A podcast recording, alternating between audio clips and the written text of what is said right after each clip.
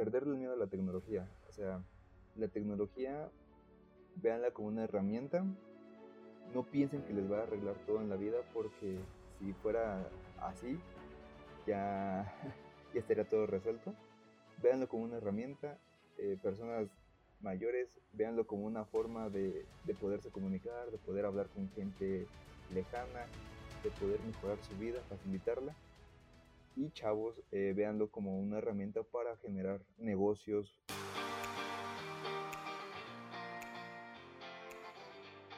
Hola, ¿qué tal? Bienvenidos a Iterando, el programa oficial de Iterart MX. Yo soy Nan Osher. Como siempre es un gusto que nos acompañen en este podcast quiero iniciar este episodio con una frase que eh, me parece va a retratar el capítulo que les traemos hoy porque están dos invitados muy especiales. La frase dice, no hay que adaptarse al cambio, sino que hay que generarlo. ¿No te parece, Juanma? Hola Nancy, buenas tardes, noches, no sé en qué momento escuchen este podcast, pero yo la saludo a mi compañera de micrófono con mucho cariño. Este, sí, eh, refleja muy bien a los invitados que tenemos hoy. Por favor, preséntanos. Hazme ese gran honor.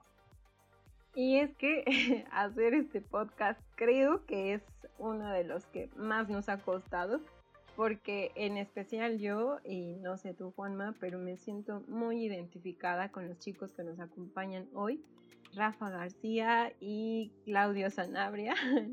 Ellos son los fundadores de algo, de un proyecto super padre que se llama Smart Inc.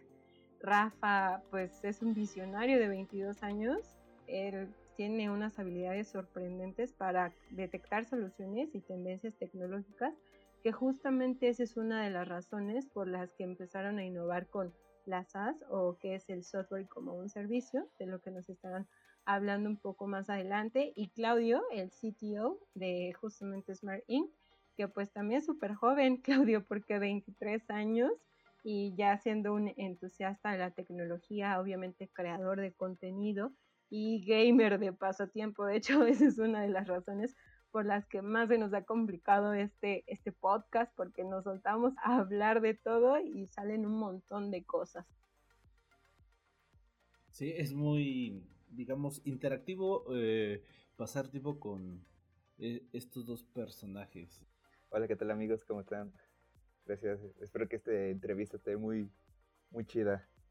Y pues nada, un gusto estar aquí. ¿Qué tal? ¿Qué tal a toda la comunidad de Iterar? Es, es un gusto, como lo había comentado Claudio, un gusto estar aquí. Al igual que Juanma, estoy ansioso por, por empezar y refrescarnos nuestros conocimientos y los de ustedes para para toda la comunidad.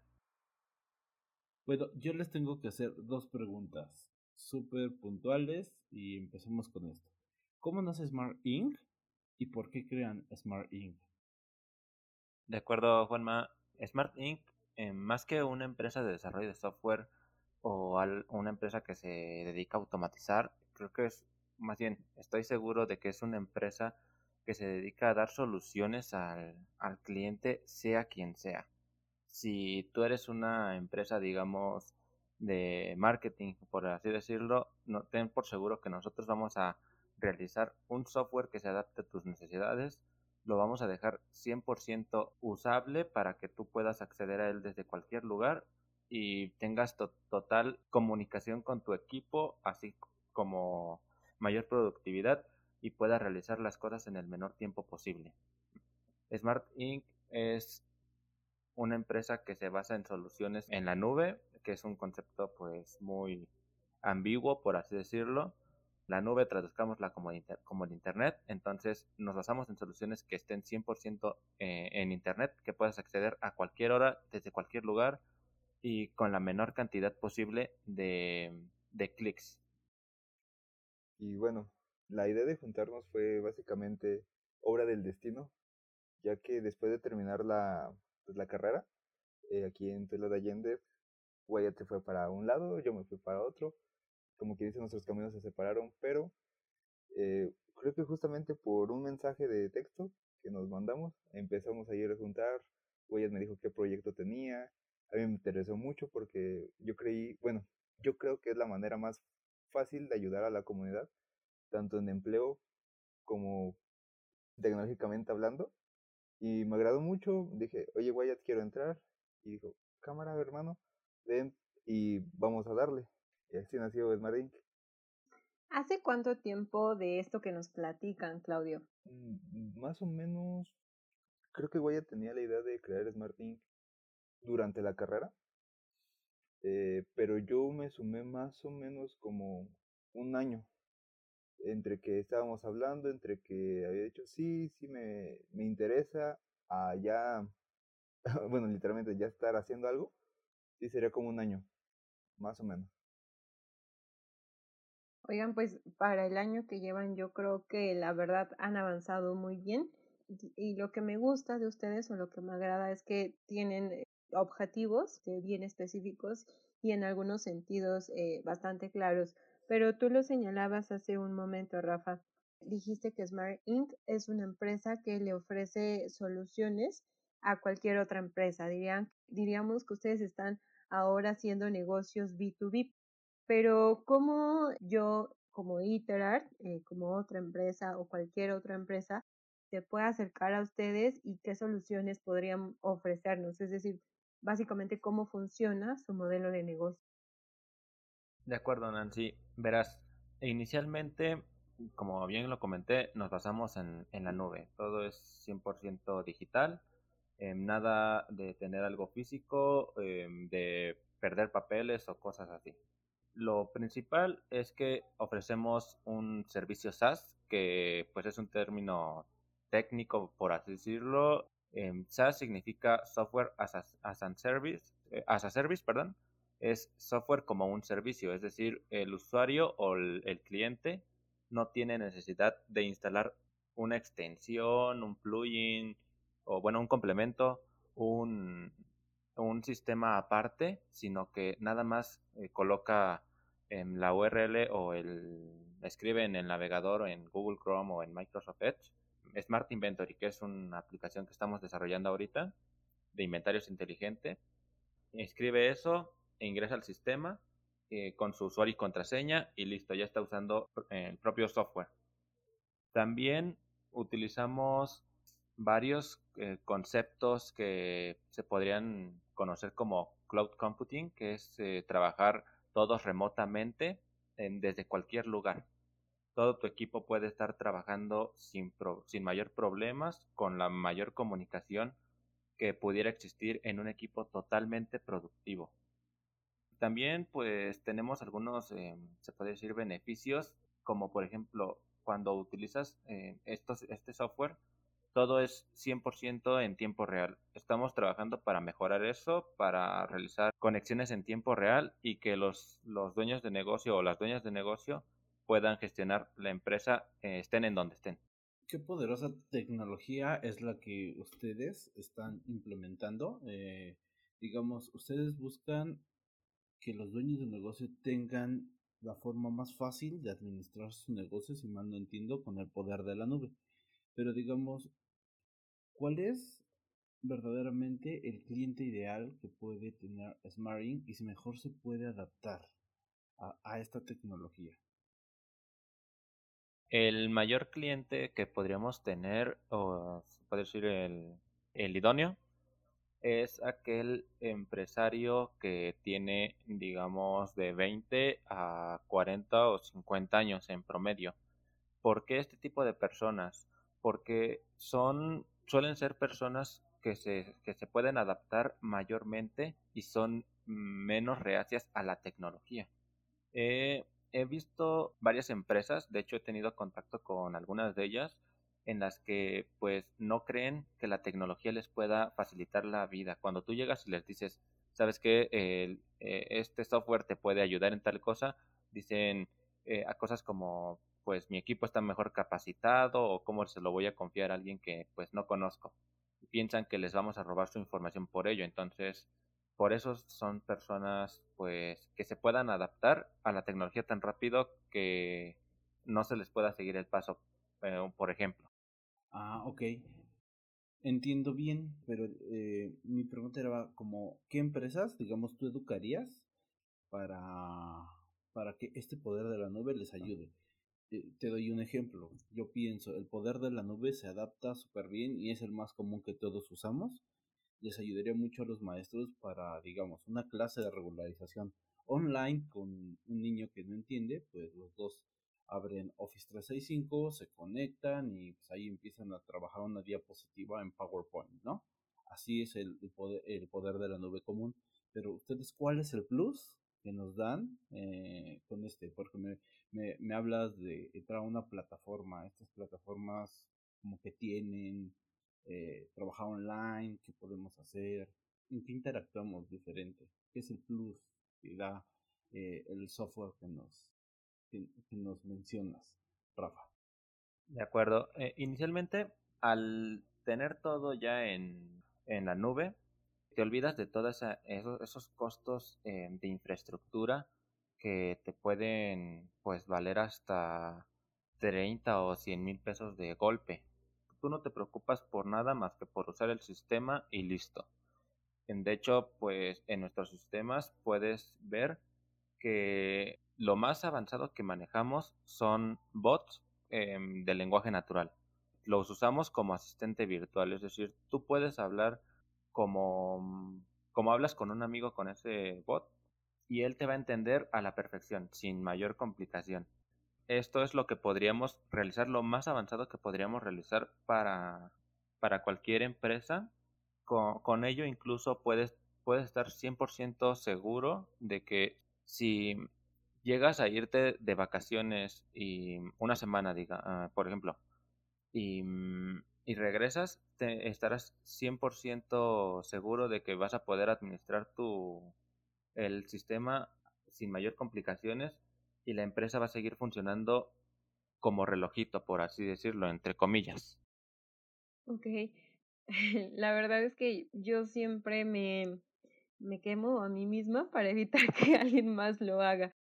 Pero, y, justo quizá lo voy a hacer un poquito, Rafa, porque, mira, hace un momento yo platicaba con otra amiga emprendedora que justamente tiene la idea de abrir una empresa o un negocio, ¿no?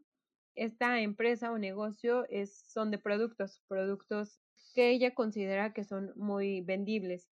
Entonces, obviamente, esto que tú acabas de señalar sobre una inversión, sobre tener stock, este, te genera costos, te genera tiempo, te genera personal, eh, un montón de actividades en las que tú tienes que estar al pendiente para que tengas una buena administración de, lo que va a ser pues este negocio o emprendimiento o empresa. Entonces, ahora que te escuchaba, porque, eh, o sea, les digo, ella tiene la idea, necesita conseguir capital, una vez que consigue capital, necesita tener en stock o en un lugar físico los productos que ella va a vender y necesita obviamente personal de ventas y una serie que se va encadenando, ¿no? Entiendo, y ya me corregirás tú, que eh, de implementar un servicio eh, o una tecnología o sistema como el que ustedes nos están ofreciendo, únicamente lo que mi amiga tendría que hacer a partir de entornos o plataformas digitales sería, no sé, capturar imágenes de estos productos, distribuirlos en términos digitales y ahorrarse todo este proceso de realmente tener los productos y tenerlos en una bodega, ¿no? Sino que simplemente ella, eh, no sé, a lo mejor tiene alguien que se los distribuye. Ella pues al final del día va a ser una intermediaria para llevarlo a otra persona que realmente se lo va a comprar. Entonces, de, ella podría digitalizar todo este proceso con la tecnología que ustedes están diseñando, ¿cierto? Exacto, de hecho, desde cualquier dispositivo, no importa si es una empresa pequeña, una empresa grande o si apenas está empezando. Puedes adaptarte, más bien el sistema se puede adaptar a ti con tal facilidad que tú em, sientas que estás haciendo lo mismo que, que en la que, que anteriormente, pero con una, una mayor productividad. De hecho, toda esta información se puede sincronizar para que tú en cualquier momento digas, ¿sabes qué? Mm, quiero ver eh, cómo van mis ganancias, cómo van pérdidas o qué es lo que sucederá dentro de, de un mes. Haciendo un análisis, obviamente, minucioso de, pues, de todo el negocio. Eso te podría llevar a ti, pues, digamos, como una semana en hacer todo este análisis y sacar las cuentas. Pero con el sistema lo puedes tener en cuestión de segundos a la mano y todo perfectamente sincronizado. O sea, aquí estamos hablando un poco de inteligencias artificiales, esto que, que es predecir uh, con base en, en algoritmos lo que puede o no puede pasar. ¿Eso entiendo, chicos? Como tal, es un uso de la inteligencia artificial, sí. No es exactamente la mejor inteligencia, pero sí, al momento de que tú metes datos, nosotros con el, la implementación de dicha inteligencia artificial va a simplificar, como quien dice, va a desmenuzar la información para que a ti se te haga más fácil y obviamente optimices un procedimiento de, como dijo mi compañero, de una semana a no sé, tal vez tres días o dos, que ya para una pequeña empresa eso es, eso es oro, oro molido. O sea, ¿qué tan lejos estamos de que yo cree mi inteligencia que se llame, este, no sé, Z, ¿no? Eh, dime eh, las probabilidades de venta del producto X este, en, en abril, ¿no? ¿Estamos muy lejos de poder crear eso? No. Bueno, este, la pregunta sería, ¿para qué persona? Ya que siento que para usuarios como nosotros, está cerca, pero no tanto como a la vuelta de la esquina.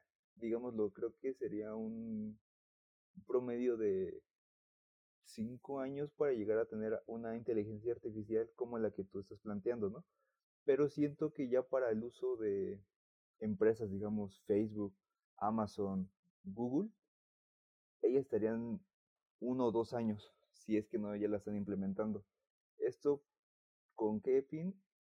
Porque ellos lo utilizan más, ellos están más eh, al día con el uso de inteligencias artificiales por el mismo hecho de que quieren optimizar procesos. Es por eso que están acelerando su, su uso. A ver, aquí va a salir mi lado geek, o sea, ñoño. Este, y les quiero preguntar, ¿cómo se llama esta, este tipo de inteligencia? Para que nuestro público vaya como conociendo, a ver, esta inteligencia artificial que es capaz de predecir cosas, porque sabemos que ya hay inteligencias que predicen ciertas cositas, como ya, sea Amazon, sea Alexa, ya lo pueden hacer a menor medida. ¿Cómo se llama este, esta tecnología que es capaz de predecir? Bueno, como tal, eh, para diferenciar entre una inteligencia y otra, hay cuatro tipos, que son básicamente las máquinas reactivas, las cuales son como un tipo chatbot. Bueno, más bien, es el ejemplo más, más sencillo. Es tú das información, él te regresa una, una información. Tú das información, él te regresa información. Eh, meramente es eso. Memoria limitada, que es eh, tipo los autos de Tesla, que tú dices, ok, quiero que me lleves de este punto a este punto, ellos van a tener esa información, no les va a importar que el clima esté a ciertos grados, que el clima no sé qué, él no le importa, él solo dice, yo te voy a llevar a ese punto. Ya una, una inteligencia artificial más completa, por así decirlo, sería la que utiliza la teoría de la mente, que es la que sabe de todas las cosas menos que es consciente de ella misma. Y después entra la, la autoconciencia, que es ya conozco todas las partes, ya conozco todos los objetos del mundo exterior y ya tengo conciencia mía. Entonces, yo creo que las dos inteligencias artificiales que hemos tenido más uso nosotros serían la máquina reactiva y la memoria limitada. Dentro de ellas se utiliza algo que es llamado el machine learning. Ella por sí sola, la máquina ya va diciendo, ¿sabes qué? Mi usuario está preguntando mucho cierto tema, o digamos, este, una tienda de ropa, ¿no? Eh, mi humano compra más faldas en la época de verano, más abrigos en la época de invierno, entonces él ya solito va diciendo, ah, cuando entre la época de verano le voy a dar esto, esta es información que es lo que necesita, o sabes qué, he, notado que cuando compran faldas, eh, los chavos compran bañadores, les voy a decir esa información, eh, va utilizando lo que se llama también eh, la Big Data para hacer todo este, este compendio de, datos y que sea más fácil al usuario dar lectura a ellos. Está súper increíble. Bueno, a mí este tema de las inteligencias me agrada muchísimo. Ahora les tengo otra pregunta. O sea, estamos hablando de que autónomamente pueden aprender ya estas inteligencias artificiales y quiero preguntarles, eh, las populares, llámese Siri, a Google y Amazon, ¿ya son capaces de aprender? Como esta que ustedes, esta que me comentas. Sí, ya son capaces de aprender, pero como están en un, digamos, un tipo muy, muy básico, solamente es lo que te decía antes, ¿no? Le das información sobre ventas, ya sea el ejemplo de la ropa, ¿no? Eh, accesorios, ropa, zapatos. Y así aprenden. Es lo que te estaba comentando de que ya la, la inteligencia artificial dice, ok, esto, esta ropa o este tipo de ropa se vende más en esto, en estos casos, o digamos, hay gente que compra, cuando compra un regalo para su pareja, él se compra esa cosa. Entonces sí, sí están aprendiendo, pero de una forma de dar respuesta al, al usuario. Es básicamente lo que pasa con los contenidos, ¿no, Claudio? O sea, digamos que, o sea, lo voy a poner en concreto con una red social, ya sea Facebook o Instagram o cualquier otra red social, justamente usa este tipo de tecnología para generarle contenidos similares a los usuarios, ¿cierto? Digamos que yo estoy interesada a lo mejor en gatos, ¿no? Y como estoy interesada en gatos, la misma inteligencia me va a decir, yo te recomiendo comida para gatos, también accesorio para gatos, o qué te parecerían productos para gatos. Es algo así, ¿no? Exactamente. Como tal, tú le estás metiendo información y ya en base de esa información, pues él dice, ah, ok, a ella le gustan mucho los gatos, están eh, buscando gatos, pues qué es lo que piensa la inteligencia artificial, porque no es tan consciente o no es tan avanzada. Ah, pues me dijo gatos, yo le voy a pasar todo lo que tenga de gatos. Me dijo pasteles, ah, todas las recetas. Me dijo fútbol, ah, pues aquí están los mejores goleadores. Cosas que tengan cierta similitud. Ok, entonces aquí ahorita que Nan mencionó esto, me, me acuerdo de algo, algo súper común que me pasó. Yo voy manejando por la calle y digo, ay, ese, ese carro está padre. Y ya, va, voy, hago mis cosas, regreso, me siento en mi sillón y anuncios de Kavak con ese auto. ¿Es algo así? Sí. Básicamente, ahorita, bueno, es bien sabido que tu celular es una, una oreja, como quien dice una oreja viva. Bueno, cualquier cosa que tenga micrófono se queda encendido. Entonces va captando ciertas conversaciones, ciertos anuncios, y en base a eso te está saliendo publicidad. Entonces sí, digamos que ella está utilizando una inteligencia muy rudimentaria porque solamente escucha y te lanza, escucha y te lanza información. Bueno, eso por si alguna vez les pareció, es que es bien curioso porque mm, a veces uno cree que las inteligencias nos espían, ¿no? O justo lo que pasaba con ese término y condiciones de WhatsApp, o sea, las personas a veces no tenemos en claro este para qué usan nuestra información y pensamos que nos están espiando o que lo usan para cosas que no a lo mejor no son tan buenas este, y nos generan como cierto miedo, pero mm, yo creo que pues parte de los procesos de cuando nos metemos a todos estos entornos digitales, eh, pues sí, de alguna manera tienen consecuencias, lo voy a poner así. Y al respecto de esto, y ya entrando un poco en el debate, Rafa y Claudio, a mí me gustaría preguntarles, porque básicamente nosotros estamos hablando de diseñar las empresas del futuro. Empresas que para sobrevivir tienen que subirse a este tipo de plataformas, de diseñar este tipo de estrategias. Y creo que hay muchas personas allá afuera que no toman en cuenta que, y es algo en lo que se están escudando realmente, que el hecho de que sus negocios no sean eh, digitales no significa que se tengan que subir a este tipo de entornos. Sabemos que la tendencia va para allá, justamente tú lo señalabas, Claudio. Eh, tenemos procesos de machine learning, de inteligencia artificial, de big data y con estos tres elementos están generando no solo ciudades inteligentes, sino también carros autónomos, Y eh, ahí tenemos, ¿no? El propio Elon Musk que ya quiere construir su ciudad. ¿Qué podemos hacer?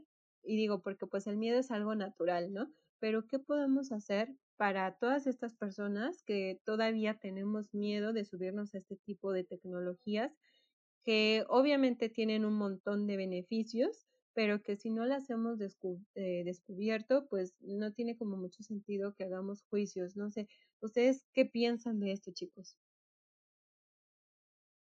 De hecho, eh, le acabas de dar al clavo porque lo que más me mueve a mí es el algún día construir esa, o por lo menos ser el motor de esa mm, ciudad inteligente de la que hablas, porque pues sí, sueño con un mundo donde eh, la tecnología y el humano conviven unificados, por así decirlo. Es como mm, donde tú puedes solo decir, ¿sabes qué? Voy a, a trabajar o un robot va a trabajar por mí y no me tengo que preocupar de, de gran cosa. De hecho, para que eso suceda, como tú lo dijiste, hay que pues inicialmente ir de poco a poco lo que pretendemos hacer nosotros para que los usuarios puedan adaptarse es hacer un software totalmente intuitivo, que el usuario de solo verlo, o bueno, el cliente de solo verlo, sepa dónde puede darle clic o dónde debe de darle clic para, para hacer alguna tarea. Y obviamente hacer la mayor parte de, de las cosas nosotros mismos. Es decir, em, si, si, tú tienes dos tareas por cumplir, digamos, realizar un reporte como CFO. Necesitas realizar un reporte de, mm, de todas las cuentas bancarias y mostrarle al, al CEO cómo fueron previstas las ganancias, cuánto tienen la cuenta bancaria, cuánto perdieron en esas cuentas. Y tienes otra tarea también que implica el ponerte al tanto con tu equipo y realizar eh, parte de actividades, por decir un ejemplo.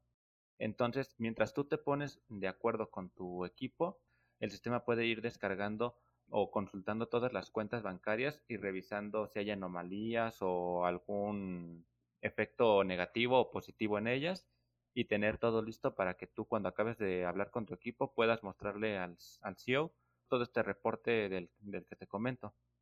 Entonces, pues sí, la clave es hacerlo todo lo más fácil posible y dejarle la mayor cantidad a la tecnología, confiar en ellos y demostrarles que, que esta tecnología es 100% de fiar. Ok, tienes, bueno, me parece muy congruente lo que dices.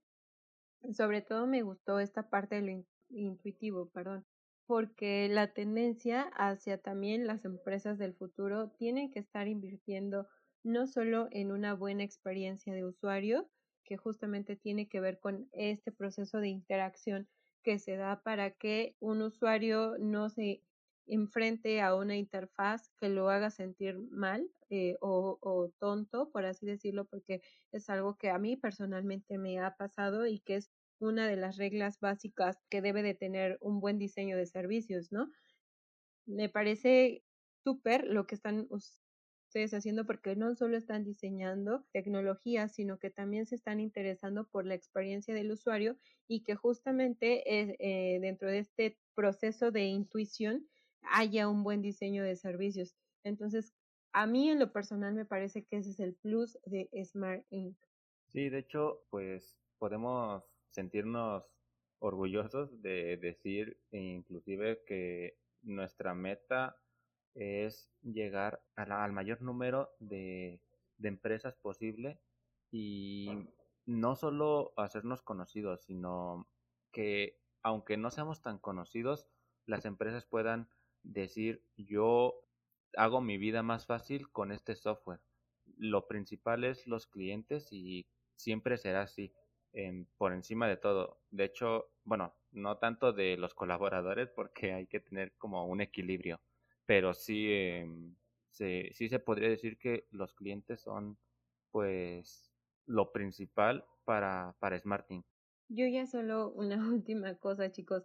Dentro de también de los proyectos que ustedes vienen trabajando, y ya un poco Claudio nos mencionaba sobre eso, está la implementación de chatbots a través de mm, lenguaje natural. Lo comentabas tú, Rafa. ¿Podrían explicarnos un poquito más sobre eso? Y creo que es lo último que yo les preguntaría.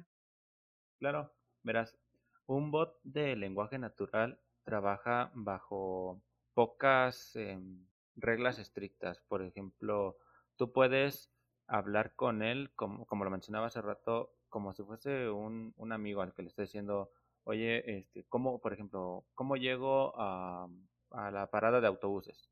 Y ya te indica cómo puedes llegar tanto en camión, transbordando, como a, a pie. Te, te lo indica precisamente. Y te lo dice a tal manera de que tú sientes que estás hablando con una persona. Em, ya no se limitan a solo unas frases de ok o em, llega por aquí o haz esto, sino te hablan como si le preguntaras a una persona y esa misma persona te contestara. Nosotros lo usamos principalmente para los asistentes virtuales. Siento que, que va a dar un mayor em, auge porque el tener un asistente virtual, inclusive el tener un asistente físico, te, te da muchas ventajas. Puede hacer las cosas que, que tú no, no, no, no ves necesarias para ti o que son importantes, pero puedes saber que lo hará con tal precisión que tú te sentirás conforme con el trabajo. Una pregunta, ¿cuál ha sido la inteligencia artificial para ambos?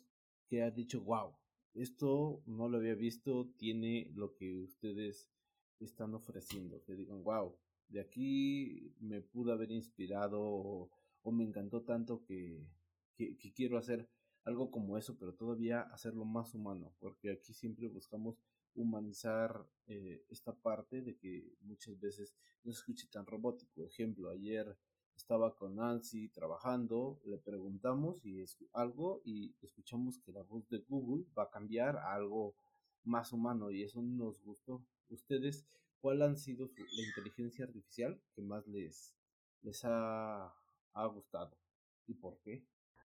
En lo personal han sido varias, pero eh, si me tuviera que decidir por, por una, eh, lo más humano que ha existido han sido eh, lo, lo, que vengo hablando desde hace incluso meses. Eh, son los bots que trabajan por sí solos. Eso es lo que más me ha fascinado. De hecho, lo he visto y creo que no soy el único porque igual, eh, poniendo dos ejemplos, el de ayer, el de ayer que estábamos platicando justamente con ustedes sobre cómo sistematizar las ventas o, o más bien automatizar las ventas cómo, cómo atraer al público y cómo atraer al cliente. Y otra es, lo estuve hablando en la tarde con un posible cliente que me comentaba sobre cómo podría ofrecerle esos beneficios que, que Smart Inc. pues em, le podría asegurar. Entonces, eh, él, me, él mismo me comentaba que el tener un asistente virtual le facilitaría la vida al 200%, me lo dijo literalmente porque ahorita pues se encuentra iniciando su negocio, es un despacho de, de abogados y mm, él mismo pues me lo comentó, me dijo, ¿sabes qué? Yo puedo adaptarme a esa, a esa, a esa idea que traes y creo que sería lo más increíble que podríamos hacer. Por lo mismo de que le facilita la vida a las personas y pues es maravilloso el ver cómo una tecnología puede llegar a tal grado que tú quieres hacer, implementarla en cualquier lugar. Bueno, yo sí me voy a ir un poco más eh, de ficción, eh, por el simple hecho de que siento que toda la tecnología que tenemos actual no, no, no da para eso y en la ficción siento que es a futuro, o sea, a lo que todos queremos esperar. Son dos, aunque puede ser tres porque una me se me hace lo que, una forma tierna. Básicamente la principal es Jarvis de Iron Man, porque más que una máquina era como su, su segunda su segundo asistente. Como bien dice Wyatt, hay gente que necesita que alguien atrás que le diga, oye, haz esto, oye, tienes una junta acá, oye, te falta leche en la nevera, eh, cosas así, tan sencillas que eso les facilitaría mucho la vida. Y si lo tienes, digámoslo, en tu celular, un celular más moderno, por así decirlo, sería un hitazo, ¿no? La segunda es, no me acuerdo cómo se llama, pero es de la película Her o ella, donde hacen una conexión tan bonita que digamos hay gente, por así decirlo, sola o que necesita a alguien con quien hablar. Y para mí eso es muy, muy bonito que la tecnología pueda llegar a eso. Que no solamente sea, eh, te doy una pregunta, tú me das una respuesta, te doy una pregunta, tú me das una respuesta, sino que entrarle en una conversación, te pregunten cómo estuvo tu día, eh, oye, ¿sabes qué? Te noto algo intranquilo, ¿qué pasa? Cuéntame. Siento que tiene que ir para allá esa tecnología, o sea, toda la tecnología de inteligencia artificial tiene que ir por ahí. No solamente ver al usuario como alguien superior, sino que ver un, un estándar de iguales, por así decirlo. Eh, ni tú me vas a resolver el trabajo, ni yo te lo voy a resolver, sino que vamos a estar juntos haciéndolo. Y la última sería Wally, porque siento que, aunque sea una inteligencia muy corta, porque no hablaba Wally, no solamente tenía una actividad, pudo salirse de ese chip y empezar a aprender cosas, decir, ¿sabes qué? Esta persona es buena, esta persona es mala, esto por aquí me puedo ir bien, por acá es otra cosa de función, pero quiero explorar, quiero aprender más. Esas serían mis tres, mis tres inteligencias artificiales que a mí me gustaría replicar. Yo sé que esta pregunta la hice yo, pero yo también la voy a responder. Eh, me voy con igual Jarvis, de todo este proceso que hace Iron Man, creo que ahí en ese punto me empieza a llamar la atención. Hablando un poco, esto de, eh, ah, no sé si han visto la serie de Amazon, de Upload. No manches, eh, cuando mueres, decides si una muerte natural o que metan todo tu conocimiento a un mundo digital donde pues todo está construido con base en, en inteligencia artificial, totalmente digital. Es más, hasta agarrar un refresco te lo cobra. Sé que es muy mercantil, pero está padrísima, no la he acabado de ver porque tenía que ver algo sentimental ahí conmigo con algo que había padecido. Y esta es una experiencia que viví un día que fui a IBM que realmente dije, ¿a cuánto estamos de que la inteligencia artificial esté así? Fui a IBM y nos mostraron su inteligencia que se llama Watson. Ok, y esto que yo les pregunté en un principio de, dime cuánto podemos vender de tal crédito, ¿no? Porque fui por parte de una financiera y realmente con las bases de datos que, que tenía lo pudo hacer. Me enseñaron cómo se puede entrenar tan fácil como curar un documento, es la forma técnica de decirle a guardar un, un documento, no sé, en Word o en Excel, le, lo metes en cierta codificación y la inteligencia lo abre o a través de tu rostro saber y que te diga, Juan, ¿estás triste? Juan, eh, ¿te parece si, si enciende el Xbox para que juegues? E, eso me realmente me sorprendió cuando yo vi que eh, y, y, estaban preparando, era en ese momento que yo fui, era simple, eh, les estoy contando por esto de la pandemia, como hace dos años y medio. Este, en ese momento que yo fui era solo texto.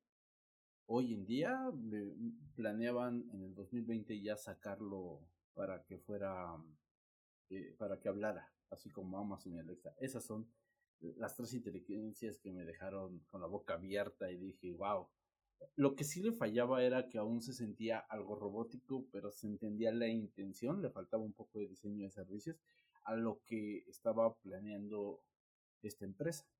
No sé. Esas son mis tres inteligencias que me dejaron la boca abierta. Pues yo sé que a mí no me lo preguntaron, pero igual lo voy a decir. Yo no sé si ubiquen la película, digo igual también lo, lo digo como para la audiencia, porque pues aquí sí, eh, otro de los aspectos que me gustan muchísimo y como filósofa tiene que ver con todas las cuestiones éticas, ¿no? Y justamente ahora dentro de la filosofía y dentro del marco de la ética, hay una eh, que se está preocupando por esta relación que ya tú muy bien mencionabas, Claudio, la relación de eh, robot o inteligencia artificial con humano y cómo estos se van humanizando, ¿no? Y este, al respecto hay un documental muy bueno que se los quiero recomendar. Es un documental de Deutsche Welle, este, y así se llama El dilema ético con la tecnología. ¿Y por qué pensé en eso? Porque yo soy fan de Robin Williams, este, sé que ya no está, pero hizo películas muy buenas. Una de ellas, El hombre bicentenario, y justamente esta película nos mm, trata este ejemplo, ¿no?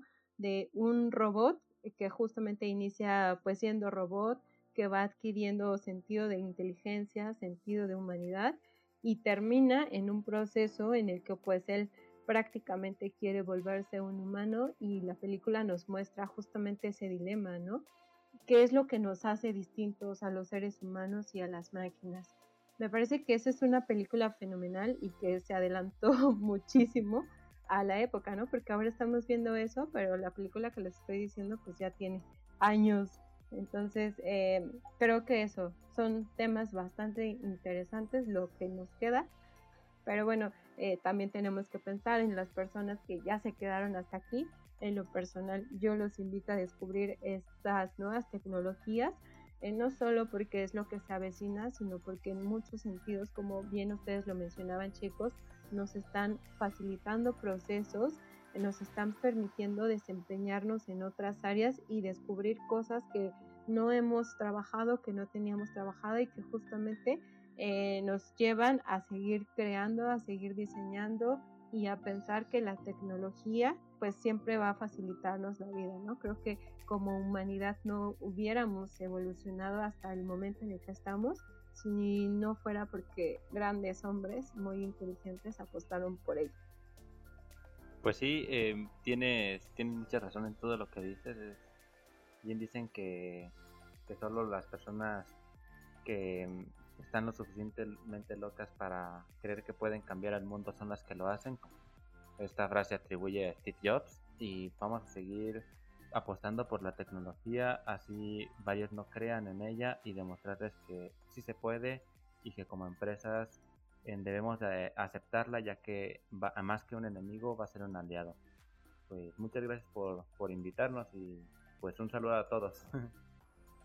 Igual yo, yo pienso que Ah, bueno, más bien no, es algo que piense, yo creo que es un consejo que les quiero dar a todas las personas que nos vean, perdón, que nos oigan, perderle el miedo a la tecnología. O sea, la tecnología, véanla como una herramienta, no piensen que les va a arreglar todo en la vida porque si fuera así, ya, ya estaría todo resuelto.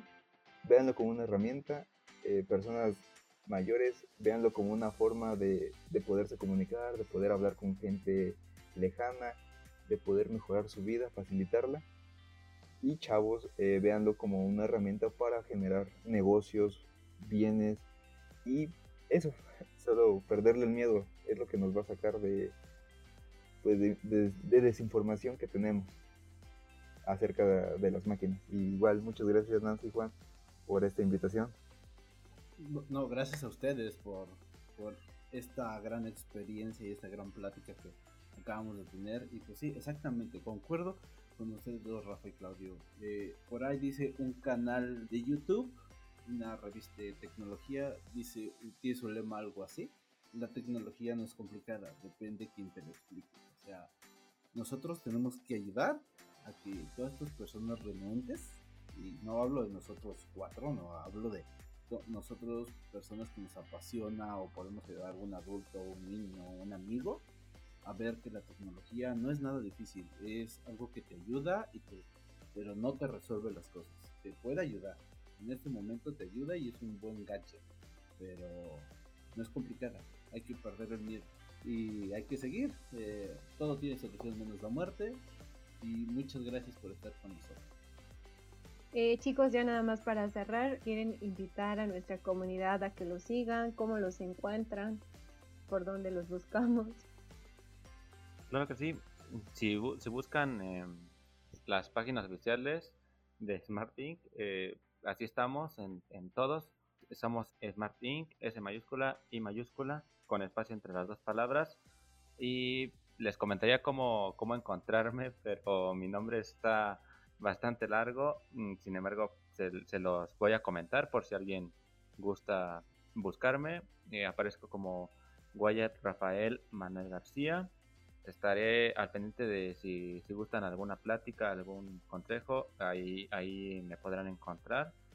igual si gustan algún día hacer alguna propuesta, estamos abiertos a, a, lo que a lo que se venga y no nos cerramos a nada.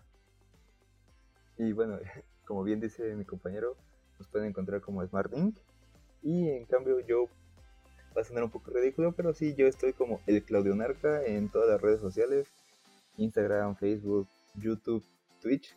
Así me pueden encontrar como el Claudio Narca, dense una vuelta y podemos platicar no solo del tema de tecnología, sino de cualquier tema que ustedes quisieran. Pues muchísimas gracias, eh, Rafa y Claudio. De verdad fue un placer compartir micrófonos con ustedes y como ustedes ya bien mencionaron, ya saben cómo pueden encontrarlos. A nombre de Juan Manuel, que está en el otro micrófono, me despido. Yo soy Nancy Osher. Si les interesa también buscarnos a nosotros, ya saben que nos encuentran en todas las redes sociales como InterartMX. A título personal me encuentran como Nancy Osher y también por si quieren abrir hilo de conversación, hablar de algo, con gusto estaremos atendiéndolos en los distintos canales. Muchas gracias chicos. Hasta la próxima.